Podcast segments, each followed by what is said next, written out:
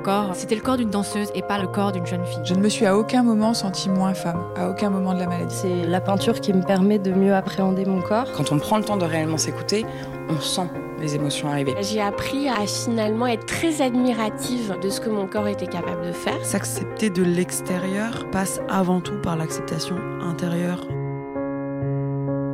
J'ai une personnalité assez forte, c'était un peu mon bouclier. Bonjour, vous écoutez Intimité. Je suis Clara Blockman, fondatrice d'Isée. Je vais à la rencontre de femmes pour échanger avec elles sur leur rapport au corps.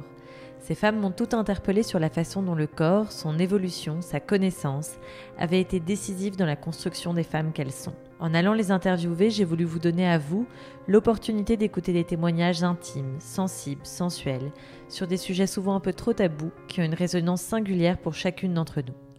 J'espère qu'ils vous permettront autant qu'à moi de progresser sur le chemin de l'amour de notre corps. Aujourd'hui, nous allons parler de la danse, de ce sport qui impose à notre corps une discipline de chaque instant nous allons parler de cinéma et du métier de comédienne. Quel lâcher-prise peuvent-ils offrir au corps comme à l'esprit? Nous allons aussi converser sur la maternité, sur le bonheur de devenir mère comme sur le désarroi de se retrouver seule face à un nourrisson. Celle que vous allez entendre a été danseuse de haut niveau. Elle est aussi comédienne et maman d'un petit garçon d'un an et demi. Elle nous raconte son parcours, sa passion pour la danse depuis l'âge de deux ans, Comment est-elle devenue sportive de haut niveau et quel impact est-ce que cela a eu sur son corps? Comment est-ce que son évolution professionnelle et la maternité lui ont permis d'être plus indulgente envers son corps? Autant de questions auxquelles elle répond avec des mots choisis, justes et très touchants. Elle est aussi engagée dans l'association qu'elle a fondée qui s'appelle Parents et Féministes. Elle, c'est Claire Tran et notre échange s'annonce très riche. Bonjour Claire. Bonjour Clara. Je suis ravie de t'interviewer aujourd'hui. Merci d'avoir répondu euh, positivement à cette euh, invitation pour le podcast Intimité. Avec plaisir. Claire, pour commencer, euh, est-ce que tu peux te présenter? Oui, alors donc je, suis Claire Tran, danseuse et comédienne. Génial. Donc quel âge tu as? J'ai 34 ans. Et est-ce que tu as toujours fait de la danse et toujours été comédienne? Alors j'ai toujours fait de la danse et je n'ai pas toujours été comédienne. J'ai commencé euh, la danse à l'âge de 3 ans. Et je pense que j'ai décrété vouloir devenir danseuse à 4. Donc ça a été une vraie euh, vocation. Et euh, j'ai dansé non-stop à travers mon, enfance et mon adolescence. j'ai commencé le sport-études danse à 10 ans. Et je suis sortie du conservatoire à 21. Donc ça a vraiment jalonné toute mon enfance. Ton enfance, ton adolescence et le démarrage de ta vie adulte. Exactement.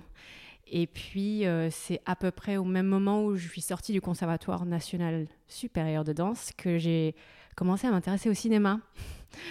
Et tout en travaillant comme danseuse en compagnie, j'ai euh, tourné des courts-métrages, pris des cours de théâtre. Euh, j'ai été beaucoup au cinéma. Et puis, j'ai rencontré mon compagnon qui travaille dans le cinéma aussi. Donc, il m'a aussi fait découvrir beaucoup de choses. Et c'est là que je me suis rendu compte qu'en fait, je voulais aussi être comédienne. Et c'est là qu'a démarré la deuxième euh, carrière. La deuxième partie de, ta vie. Et hum, alors, j'aimerais qu'on commence par la danse, on va faire mhm. chronologiquement. Euh, je ne sais pas si tu as le souvenir à trois ans de ce qui t'a motivé, ce qui t'a interpellé dans la danse. Alors non, je ne me souviens pas précisément, mais ma mère me dit que j'aurais vu de la danse classique à la télé. Hum. Et je lui aurais dit, euh, je veux faire ça. Et euh, j'ai pris des cours de danse classique comme beaucoup de petites filles. Et ce qui me plaisait à l'époque, c'était vraiment le tutu, les chaussons et, et la délicatesse de tout ça, en fait. L'univers me plaisait beaucoup. La part de rêve. Ouais, c'était le rêve. C'était vraiment l'imaginaire de la danse classique, classique que tout le monde connaît. Et alors après, quand tu as démarré le sport-études, est-ce que c'était euh, ta décision ou tu avais été euh, poussée par des professeurs ou même ta famille? Alors, euh, j'avais 9 ans quand c'est un professeur qui, a, qui en a parlé à mes parents en leur disant que j'étais douée, que ce serait bien d'envisager en effet le sport-études. Et moi, j'étais partante. Donc en fait, oui, l'idée est venue d'un adulte, mais j'ai embrassé cette idée très vite.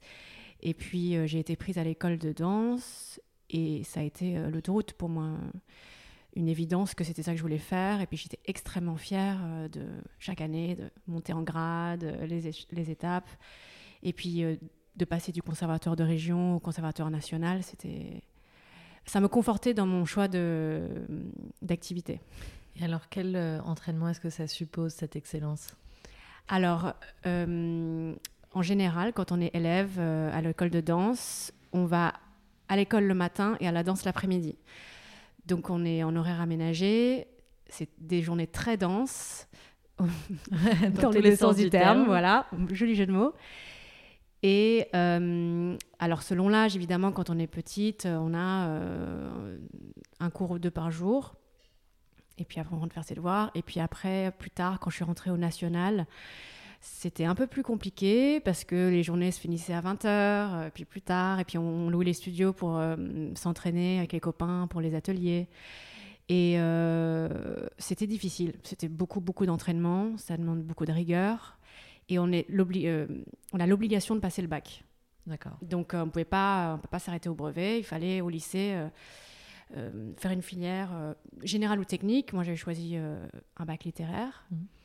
Et puis, bah, on courait à midi au lycée pour aller en cours et faire comme tous les élèves de France et de Navarre, mais avec la fatigue physique qui allait avec, en fait, parce que bah, on avait 4 heures, 5 heures de danse dans les pattes. Et justement, qu'est-ce que ça fait sur le corps de s'entraîner autant? Ça l'endurcit et ça le rend extrêmement discipliné. On est comme des petits soldats. Moi, en fait, je fais le parallèle entre le sport études danse et le militaire. Pour moi, c'était un peu comme aller euh, faire un, entraînement militaire. Ça demandait extrêmement, extrêmement de beaucoup de rigueur, pardon. Et puis une endurance à toute épreuve. C'est-à-dire qu'à 14 ans, on se retrouve euh, à faire 4-5 heures de danse par jour, plus les cours, les devoirs et très peu de loisirs. Donc euh, on est sans cesse dans la quête de performance, de réussite et donc d'approbation des professeurs et des parents. Donc c'est assez lourd euh, en fait à porter. Et donc il y a une, une, peur de décevoir? Absolument. Et ça t'est arrivé? Oui. Et la première personne que je décevais régulièrement, c'était moi-même. Bien sûr. Donc euh, on se déçoit soi-même et d'ailleurs tous les jours euh, devant la glace, en fait, on se déçoit un petit peu le danseur classique a, danse devant un miroir toute la journée. C'est la particularité, à la différence du danseur contemporain ou euh, d'autres danses, comme le hip-hop, euh, qui se pratique plutôt dans la rue. Et eh ben, le danseur classique, dès l'âge de 3, 4, 5 ans, euh, se pratique devant un miroir. Et ça, ça marque à vie. Ouais, d'être en permanence face à son mmh. propre reflet. Et donc de se juger soi-même, et on est toujours le, la personne la moins apte à se juger, en fait. Hein. Donc, euh, on se juge soi-même, et puis on est jugé par les professeurs. Et les professeurs de danse classique sont durs. Ça, c'est pas un mythe, c'est une réalité. Et les profs sont durs, les directeurs d'école sont durs, et les parents peuvent être durs. C'était pas mon cas. Moi, mes parents étaient extrêmement euh, en fait assez détachés. Ils me laissaient faire, ils me soutenaient, mais ils n'étaient jamais dans la demande de, d'excellence ou de résultats. Mmh. Donc ça, j'ai eu de la chance. Mais j'ai vu d'autres, euh, d'autres élèves avoir des parents très pushy. Ouais, et du coup, qui étaient vraiment dans une quête de performance euh, et d'approbation de leur entourage. Oui, oui. Et d'ailleurs, c'est même souvent les parents qui ont poussé les enfants à faire sport-études, par exemple. Ouais. Par un désir euh, de voir son enfant faire ce qu'on on aurait voulu faire ou faire quelque chose de, d'extrêmement oui, qui a un rapport avec l'excellence, quoi, qui a une image euh, positive pour eux. Et est-ce qu'à un moment, tu t'es posé la question d'arrêter? Ouais. J'ai, je me suis posé la question d'arrêter quand j'avais 16 ans. J'ai été blessée, en fait. J'ai une fracture de fatigue parce que je faisais beaucoup de pointes et je préparais l'examen, l'examen pour passer dans la classe supérieure. J'avais trop forcé et blessure avant l'examen, donc j'ai pas pu passer l'examen. Et là, ça a été pour moi un désastre. Et je me suis posé la question est-ce que c'est pas le signe qu'il faut que j'arrête? Je suis pas faite pour ça. Et le directeur de l'école m'a dit tu vas redoubler, tu vas passer ton examen, mais en fait tu vas redoubler, tu vas continuer à faire des efforts parce qu'il faut que tu continues à danser. Mais ça a été dur. Et puis euh, ensuite est venu le choix de passer euh, à la danse contemporaine parce que les pointes, euh, c'était en effet pas mon truc. J'avais pas tous les critères euh, que nécessite euh, la danse classique. J'avais pas un corps parfait pour cela. Donc je suis passée au contemporain et ça a été, ça a été la bonne décision. clairement, parce que ça m'a permis de continuer et d'être moins malheureuse et de moins souffrir. Et ouais, du coup, ça a demandé aussi d'accepter euh, cette forme d'imperfection dont tu sembles parler? Ouais, oui, c'est ça, c'est que mm, les défauts que je voyais dans la glace en tant que danseuse classique ne l'étaient plus dans un autre domaine. Je me suis rendu compte qu'en fait, euh, mon corps était tout à fait bien comme il était et que j'étais capable de danser à un très haut niveau malgré tout. Donc c'est changer un petit peu le curseur. Est-ce que ça t'a déjà appris une forme d'indulgence envers toi-même? Oui, C'est un petit oui. c'était une, une forme d'indulgence. Mais mais il y a toujours la petite voix dans ma tête quand même qui, qui, qui, qui disait euh, Oh, tu peux faire mieux que ça quand même. Ouais. Et puis tu peux aller plus loin. Et puis tu peux faire plus fort et mieux. Et puis regarde celle d'à côté quand même. Donc, euh, Il y a même de la si- comparaison entre vous? Oui. Oui. Les danseurs se comparent entre eux, euh, c'est- c'est c'est inévitable, malheureusement. Parce qu'on est en collectivité, en fait, à un cours de danse. euh, on est 10, 15 euh, et on est devant une glace. Donc on se regarde soi, mais on regarde la copine d'à côté. Et on voit que bah, elle fait trois pirouettes et t'en fais que deux. Ou ah, mais euh, elle a un plus petit bassin que toi, toi t'es un peu plus de forme. Ou son chignon est mieux fait, etc. Donc il y a toujours cette comparaison. Ça rend très malheureux. Mais j'ai appris à vivre avec, en fait. Et euh, à l'âge où tu, dont tu parles, donc c'est euh, 10 ans, 21 ans, c'est Mhm. vraiment l'âge aussi de la puberté où le corps se forme. Euh, que- quel a été du coup l'impact de la danse sur la construction euh, vraiment physiologique de ton corps? Alors le fait de faire beaucoup de sport à un très jeune âge, ça ralentit la puberté. D'accord. En fait, ça la repousse un peu et ça la ralentit. Donc les, les signes de la puberté chez la fille sont pas très visibles en fait. C'est-à-dire que j'avais très peu de poitrine euh, par rapport à une autre jeune femme de mon âge, euh, euh, très peu de forme, mon bassin très étroit. euh, et puis, euh, d'une manière plus globale, j'ai pas eu une adolescence euh, classique. C'est-à-dire j'ai- pas fait les 400 coups, j'ai pas fait beaucoup d'actes de, rébellion. On je sortais pas, je faisais pas la fête, j'avais pas beaucoup de garçons. Donc tout ça, ça fait que hum, mon adolescence a été extrêmement euh, marquée par, euh, par cette- ce style de vie, en fait. Et en effet, mon corps, euh, oui, n'était pas... euh, c'était le corps d'une danseuse et pas la corps le corps d'une jeune fille. Et tu avais conscience que en dehors de l'école, les jeunes filles de ton âge, c'était une autre vie et un autre corps? Oui, Et ça te faisait envie? Non. Non, j'étais très heureuse de ma vie, même si c'était difficile. J'étais extrêmement fière de faire ça. J'avais l'impression de, de faire un chemin un peu exceptionnel. C'était le cas. Enfin, exceptionnel, non, c'est pas le bon mot. J'avais l'impression d'avoir un parcours extraordinaire. Oui. Et ça, c'était pour moi une fierté plus que plus qu'un poids. Et ce que faisaient les autres jeunes filles, ça m'intéressait pas parce que j'avais pas envie de sortir, euh, de boire des coups avec les garçons. J'avais envie de euh, réussir mes trois pirouettes, vraiment, et de réussir mon concours de fin d'année. Et hum, du coup, euh, à 21 ans, quand on arrive à la fin de l'école, qu'est-ce qui se passe? Alors on est diplômé et donc on est censé passer les auditions pour rentrer dans les compagnies de danse. Et là, on se heurte à une compétition encore plus féroce qu'à l'intérieur de l'école, puisqu'il y a tous les danseurs de, France qui sont sur le marché de 20 ans et qui ont tous très envie de danser. Et on se rend compte qu'il y a très peu de postes. Donc c'est, on peut être euh, 100 personnes à une audition pour un poste ou 200 pour deux postes. Et donc c'est difficile. C'est beaucoup d'échecs, beaucoup de remises en question et beaucoup de comparaisons avec les autres euh, personnes. Mais bon, j'étais forgée euh, à l'époque. Et on, travaille, on est pris euh, dans des compagnies. quand on est danseur contemporain, il y a plein de compagnies en France, des centaines. Donc, ça, hum, on passe beaucoup d'auditions. Et puis ensuite, on fait des créations et des tournées. Et euh, du coup, l'entraînement, il est personnel à ce moment-là? Oui, on choisit un ou des cours euh, dans la ville où on habite. En l'occurrence, moi j'étais à Paris.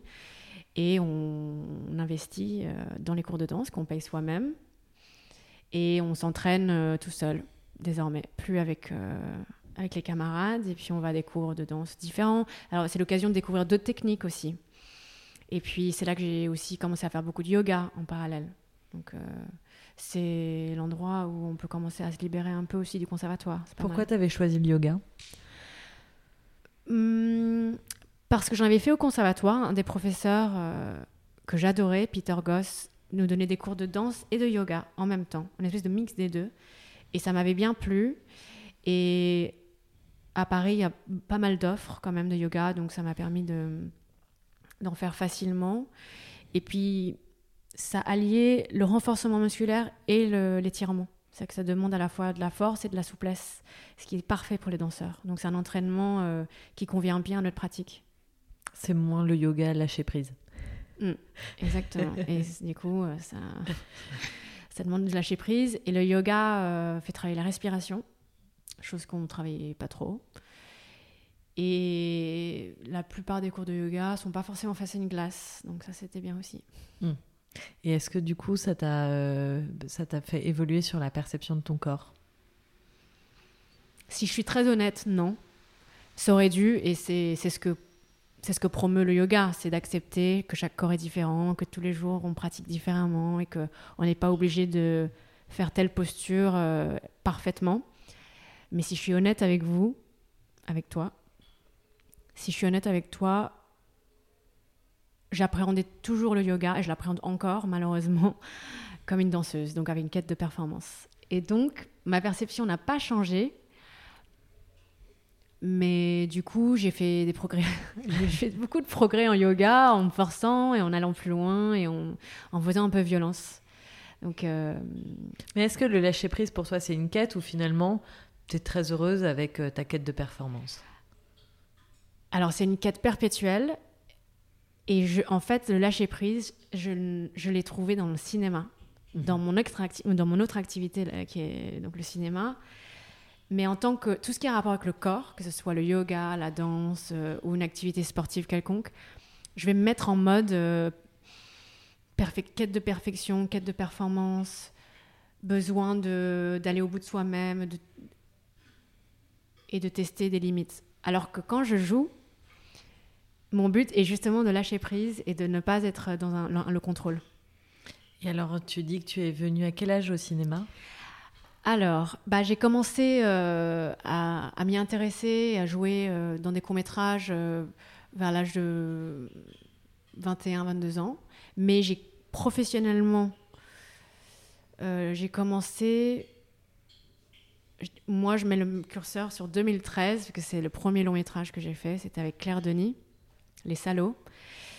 Et donc, pour moi, ça a commencé en 2013. C'est là que je me suis rendu compte que vraiment, euh, il fallait que je me jette à l'eau et que j'ai commencé à passer des auditions pour des longs métrages euh, et que mon agent a, a su que c'était vraiment euh, quelque chose que je voulais faire. Quel travail est-ce que ça a impliqué sur ton corps? Le cinéma? Ouais.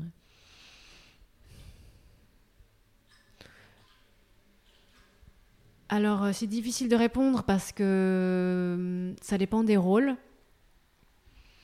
Mais j'ai une approche assez cérébrale euh, du métier d'acteur, bizarrement, alors que le corps a été tout, toute ma vie.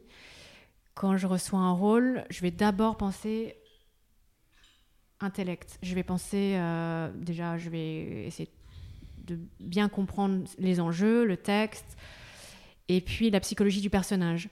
Le corps, il vient sûrement après, et d'ailleurs, j'y pense pas trop. J'essaye sur le plateau de, bah, de me laisser aller et de pas prévoir trop de choses.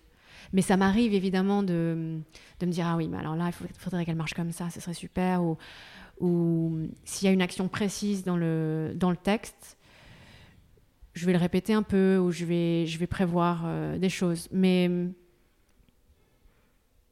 je dirais que le cinéma m'a permis de mettre le corps un peu au second plan. Ouais. Et c'est- aussi ça qui m'a fait du bien. Bien sûr, c'est ce que tu cherchais peut-être. Ouais. Et est-ce que tu as réussi à garder les deux casquettes ou est-ce que tu as vraiment privilégié le cinéma à partir d'un moment? J'ai vraiment privilégié le cinéma. En fait, il a fallu que j'arrête de danser vraiment pour pouvoir, un, m'y consacrer, parce que ça demande une vraie, une vraie implication euh, et beaucoup de temps et de, de détermi- de- de détermination. Donc pendant un temps, je n'ai plus dansé et puis j'avais plus envie. Pour être honnête, j'étais très contente de mettre euh, mon collant de côté et d'aller vers d'autres aventures. Et puis, quand j'ai redansé un petit peu, c'était uniquement pour le plaisir. Enfin, pour le plaisir. C'est des projets que j'avais choisis. C'était pas, euh, c'était pas des choses qu'on m'imposait ou que j'avais, je sentais devoir faire pour euh, gagner ma vie. Donc, je triais plus les projets. Et aujourd'hui, voilà, je- je- j'estime que je suis plus comédienne que danseuse. Et est-ce que c'est finalement pas la vraie euh, réussite de réussir à, à profiter, à prendre du plaisir dans une discipline où on a été extrêmement euh, sportive et disciplinée pendant des années? Sans doute. Sans doute que le plaisir que j'ai à danser maintenant, euh, il est arrivé parce que j'ai pris un peu de distance. Oui. Ouais. Et hum, est-ce que, est-ce qu'en un sens, tu penses que ton parcours de danseuse t'aide dans ton parcours de comédienne? Oui, j'espère. J'espère vraiment parce que c'est une grande partie de ma vie, donc ce, ce serait dommage que je puisse pas le mettre à profit. J'aime bien croire que ça m'a euh, vraiment forgé euh, un caractère euh, déterminé et que ça m'a vraiment inculqué aussi la valeur de l'effort, le goût de l'effort, le goût du travailler et d'aller au bout de soi-même. Et sur un plateau de tournage, quand on refait euh, 15 prises, euh, 20 prises, je pense qu'à ce moment-là, la danseuse en moi se réveille et m'aide à, à refaire cette même scène, À tenir bon à tenir bon. Et puis euh, parfois, il faut refaire le même geste plusieurs fois, exactement de la même façon. Et puis, euh, il faut être euh, persévérant. Et je crois que la persévérance, c'est vraiment une des qualités que la danse m'a transmise. ouais. Oui, donc un mindset. Ouais, un mindset, un vrai état d'esprit. Et, hum, et puis, euh, l'effort collectif aussi. Euh, quand on travaille en compagnie, on travaille en troupe avec d'autres danseurs, avec un chorégraphe, avec des musiciens, avec des techniciens. Et, et du coup, je suis toujours attentive à mes partenaires de jeu. Comme quand on est sur scène, on est attentif à, aux danseurs autour de soi. C'est même une question de, sécurité et de bien-être de tous. Il faut, voilà, il faut pas, voilà, il faut faire attention. Il faut même être solidaire, je dirais. Et sur un plateau, j'adore prêter attention à mes à mes partenaires et j'adore quand ça se passe bien et qu'il y a une vraie fluidité. Et j'adore me laisser diriger par un metteur en scène.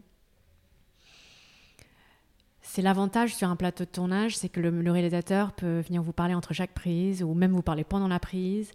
Quand on est danseur, on est un peu tout seul. Après, euh, le chorégraphe, euh, il est en coulisses et on est un peu livré à soi-même. Donc euh, la relation réalisateur-comédien est très, très intéressante. Et maintenant, j'aimerais qu'on parle d'un- d'une autre étape de ta vie qui est plus personnelle, qui est euh, la maternité. Mhm. Euh, tu es maman d'un petit garçon, quel âge a-t-il? Il a 16 mois, bientôt 17. Il est tout petit. Oui. Comment est-ce que hum, la maternité euh, t'est venue? L'envie d'être maman et comment est-ce que tu as vécu cette maternité?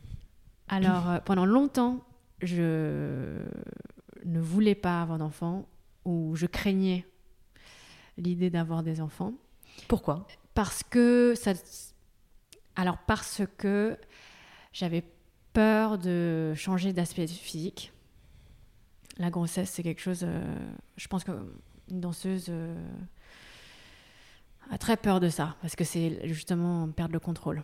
À un moment donné, il y a quelque chose d'autre euh, qui euh, prend le relais. Et j'avais peur de ça, j'avais pas envie de prendre du poids, j'avais pas envie d'être ronde, j'avais pas envie de, ça. Et, et puis après avoir des enfants, philosophiquement parlant, j'étais pas prête. J'étais trop jeune, euh, c'était pas du tout des problématiques qui m'intéressaient. J'étais plus autocentrée.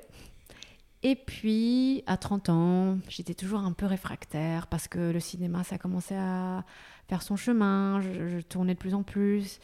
Et j'avais peur de m'éloigner du travail et qu'on m'oublie. On a toujours peur euh, de prendre une année et euh, Oh, mince, mais plus personne ne voudra de moi après. Et 31, 32. Et puis, à 33 ans, j'ai eu un déclic. Et je me suis rendu compte que la vie, c'était pas que le travail et que j'avais très envie de, de devenir maman. C'est vraiment, c'est arrivé un peu d'un coup. Et en discutant avec beaucoup de mamans autour de moi, comédiennes notamment, ça m'a vachement rassurée quand même de, de savoir qu'on pouvait faire les deux et que ça allait justement me nourrir et m'aider. Donc, euh, Comment est-ce que tu estimes que ça t'a nourri? Ça m'a nourri. Ça m'a nourri en ce sens que je, suis plus apaisée par rapport au travail. J'ai moins peur quand je vais au casting, j'ai moins peur de ne pas travailler. Et j'ai un. C'est comme si mon bébé, c'était mon garde-fou. Je... Il est là, il sera toujours là, je serai toujours là pour lui. Et ça, c'est quelque chose de très solide euh, qui me permet de prendre de la distance par rapport à l'intermittence de mon activité et la difficulté de toujours être euh, sur le marché du travail, d'être désirable. Bah, en fait, euh, c'est pas grave si je travaille pas pendant quelques semaines, quelques mois, parce que j'ai autre chose dans ma vie et ça me ça m'apaise beaucoup ça. Je comprends totalement. Et est-ce que du coup, tu as peur de vieillir?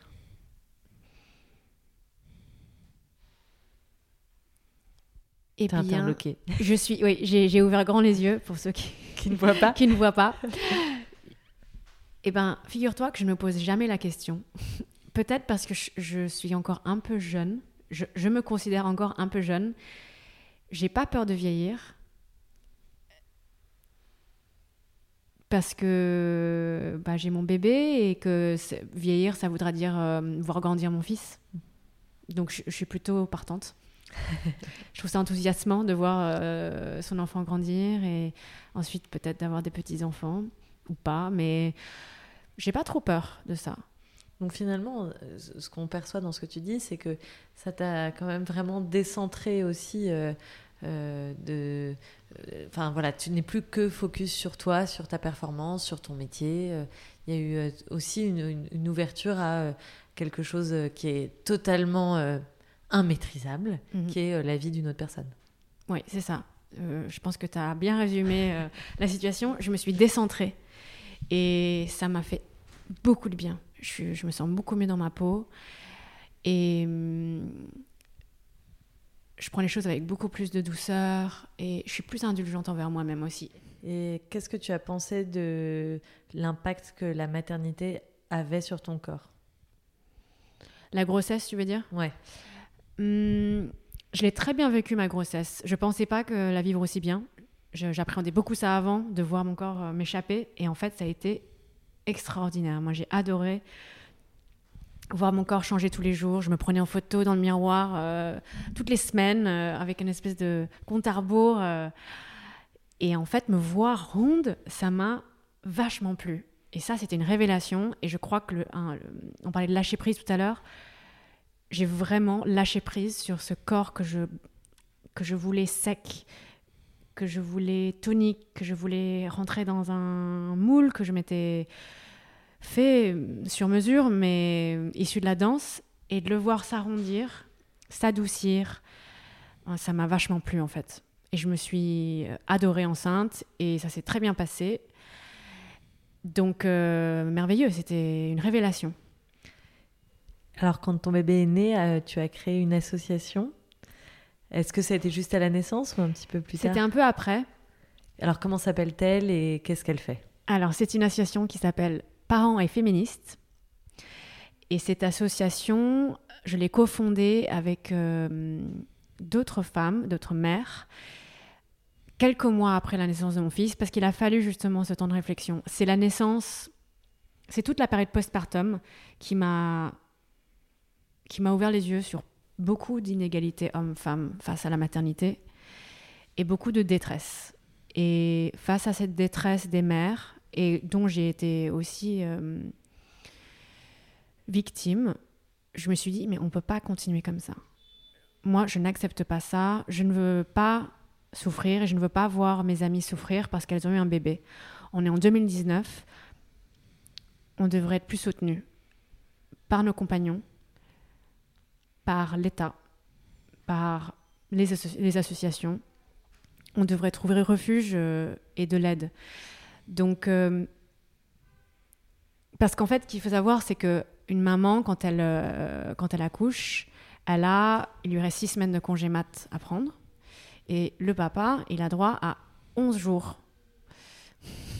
Donc, au bout, Qui s'occupe au bout des 11 jours, quand le papa retourne travailler, et 11 jours s'il les prend, et s'il les prend en entier, on se retrouve tous seul- toute seule à la maison avec un, un petit nourrisson. Quand c'est le premier, c'est la panique. La panique à bord, et je vous assure, j'ai jamais euh, autant pleuré que dans ces moments-là, parce que je me sentais extrêmement seule. Et c'est le cas de beaucoup, beaucoup de femmes. Et quand j'en parle avec mes copines, ou quand j'entends des témoignages de femmes, mais de partout, ça a été une expérience commune, ce, sentiment d'isolement de, et de désarroi et de ne pas savoir vers qui se tourner. Alors, euh, heureusement, il y, a, c'était- il y a des structures quand même, pardon, je- je- je- il y a des structures qui existent, notamment les PMI. Et euh, évidemment, quand on va chez le pédiatre tous les mois, on peut évoquer des choses. Mais bon, le pédiatre euh, s'intéresse d'abord à l'enfant plutôt qu'à la maman. Et du coup, cette détresse, euh, c'était la peur de pas savoir faire avec l'enfant ou c'était euh, vraiment le sentiment de solitude? Euh, Parfois, on dit aussi bah, la fatigue, le, le côté, bah, les cris, parfois les pleurs, on ne sait pas les interpréter. Du coup, ça peut générer de l'angoisse, un mélange du tout. C'était un mélange de tout ça. C'était, je pense, number one, c'était la fatigue. Parce que euh, c'est un, manque de sommeil énorme. Et il y a une carence de sommeil au bout de, au bout de voilà, des jours et des semaines et des mois que l'enfant ne fait pas ses nuits. Donc la fatigue euh, enlève toute lucidité. Et puis il y a la peur de mal faire, parce qu'on ne sait pas faire. Il y a la peur de faire seul, parce que à la maternité, les premiers jours, euh, le papa vient, on nous apprend ensemble à changer la couche, à donner le bain, à faire les choses, à l'habiller.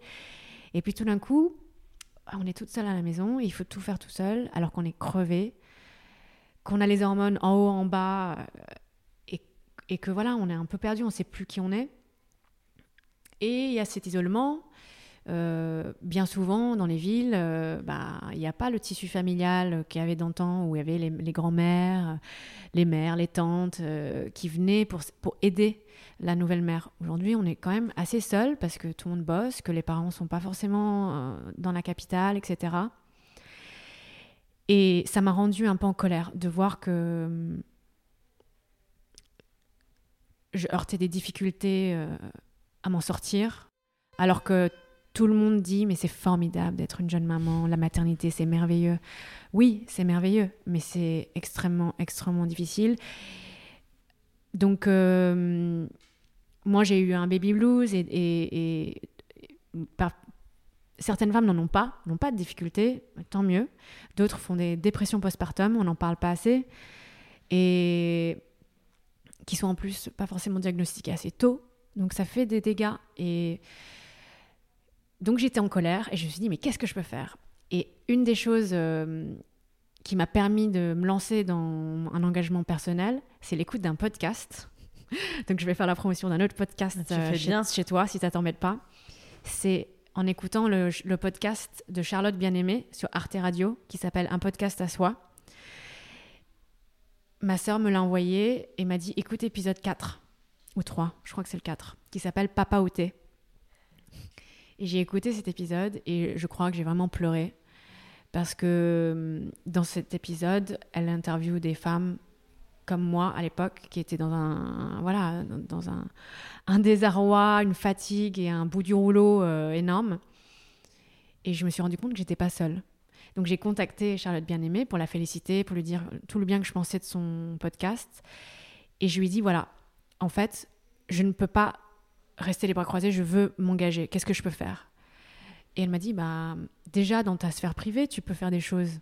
Si toi tu peux euh, essayer de changer euh, dans ton foyer ou dans, ta famille, c'est déjà pas mal. Mais si tu veux t'engager plus que ça, au-delà de ta famille, il y a des associations et je me suis renseignée, j'ai regardé et j'ai été mise en relation avec une, euh, une femme qui s'appelle Amandine, qui, avec qui euh, j'ai cofondé, entre autres, Parents et Féministes. Parce qu'elle venait d'un autre collectif féministe, elle voulait en, en créer un autre euh, à elle. Et on s'est mis ensemble euh, pour le faire. Et concrètement, aujourd'hui, qu'est-ce qu'elle fait cette association? Alors concrètement, on travaille sur plusieurs, sur plusieurs projets. Le premier, c'est de développer des groupes de parole pour les mères en congé mat ou pas, mais pour les mères et les pères, euh, pour rompre l'isolement, pour les soutenir dans les moments où les jeunes parents ont besoin de parler ou, juste de sortir de chez eux. Et euh, pour l'instant, on est implanté à Paris à Rennes. Donc euh, ces groupes de parole vont commencer très bientôt. À Rennes, je crois que ça commence même au mois d'octobre, là. Mais tout est sur notre site internet, parentsetféministes.com. Et donc il y a les groupes de parole qui vient d'un désir de vécu de toutes, toutes les, les membres de l'assaut, on n'a pas trouvé d'endroit à l'époque où on pouvait s'exprimer, donc on en crée un, tout simplement. Ensuite, on a un côté euh, plaidoyer où on milite pour un allongement du congé paternité, parce qu'on estime que 11 jours, c'est clairement pas assez. Donc on milite pour son allongement et pour la protection de ce congé, c'est-à-dire que les employeurs soient obligés de le donner à, euh, leurs employés, à leurs salariés, que ce soit pas à la carte. Et donc pour ça, il faut que la culture d'entreprise change aussi. Dans le privé comme dans le public, il faut que les employeurs comprennent que pour réduire les inégalités hommes-femmes dans l'entreprise, ça va commencer par le congé paternité.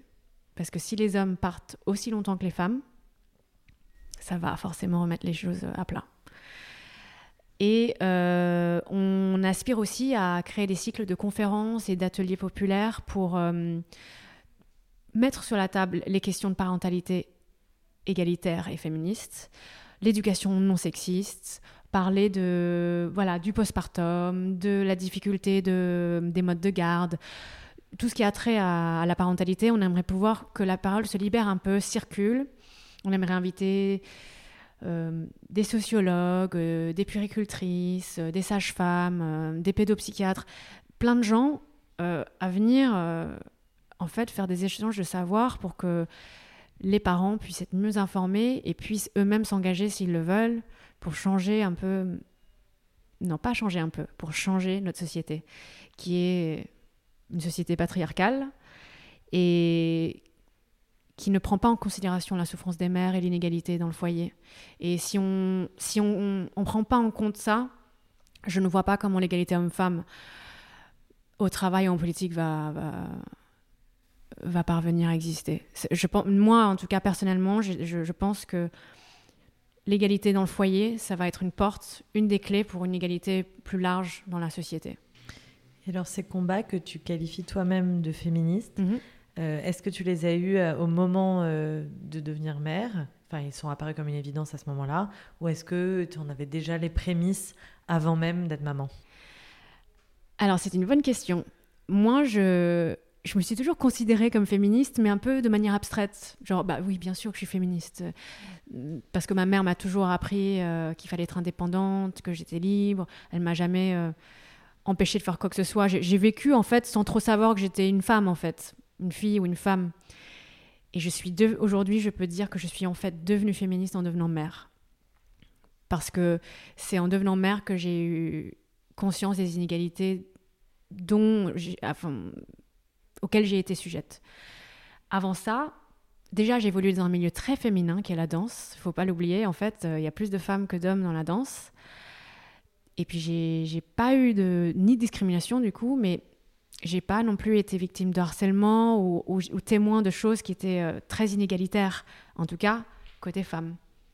C'est en devenant mère vraiment que j'ai ouvert les yeux et que je peux me dire en effet féministe maintenant. Et alors, je vais te poser une dernière question. Parmi tes combats, quel est selon toi le plus grand danger qui menace notre liberté de femme et la perception positive et confiante que nous avons de notre corps? Je ne peux pas choisir un danger. Je vais regrouper dans un thème. Je suis très inquiète sur le, le recul en France sur la liberté d'avorter.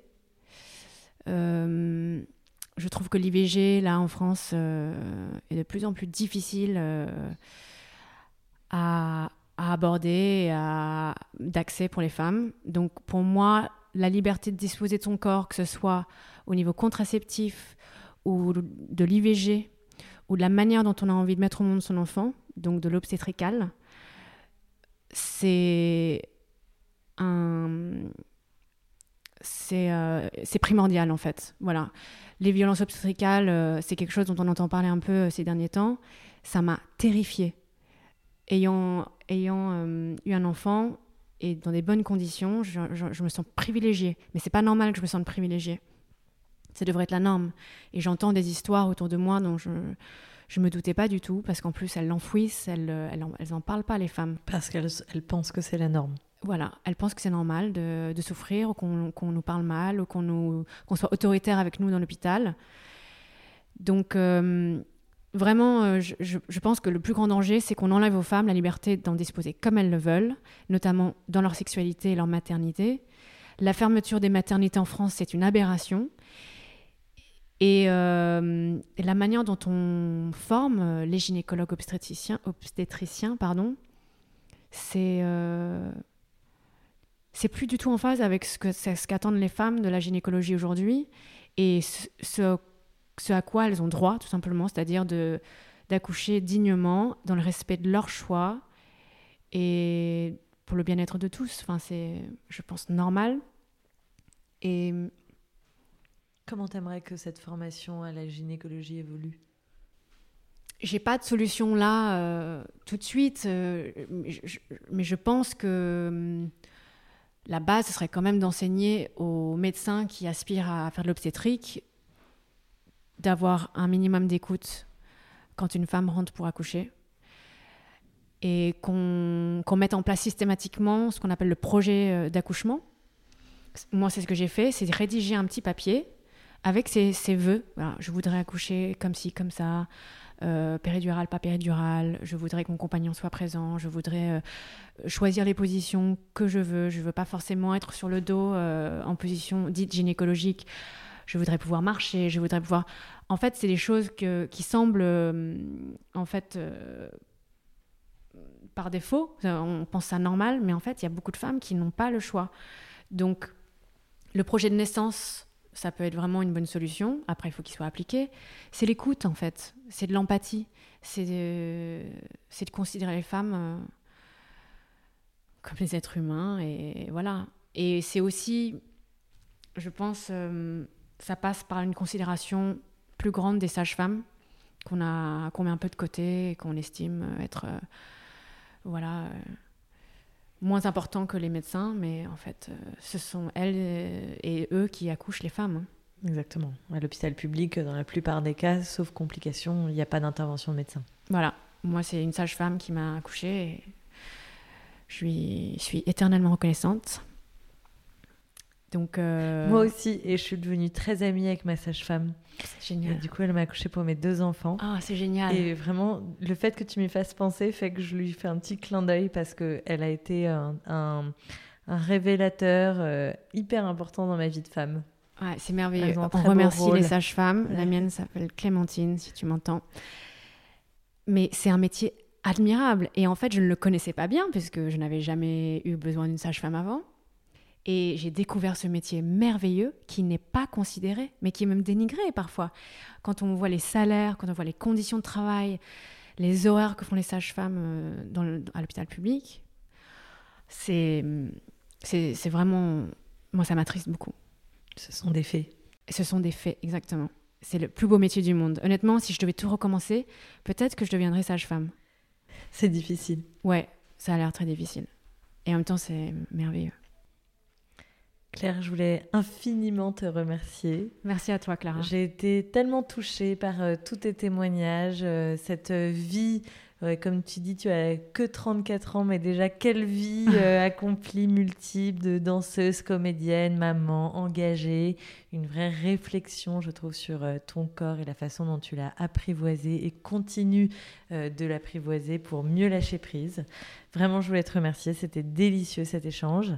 Et euh, j'invite euh, toutes celles qui nous écouteront à aussi aller regarder ton association, qui, je pense, est d'utilité publique pour euh, toutes les femmes. Merci beaucoup, c'était un grand plaisir.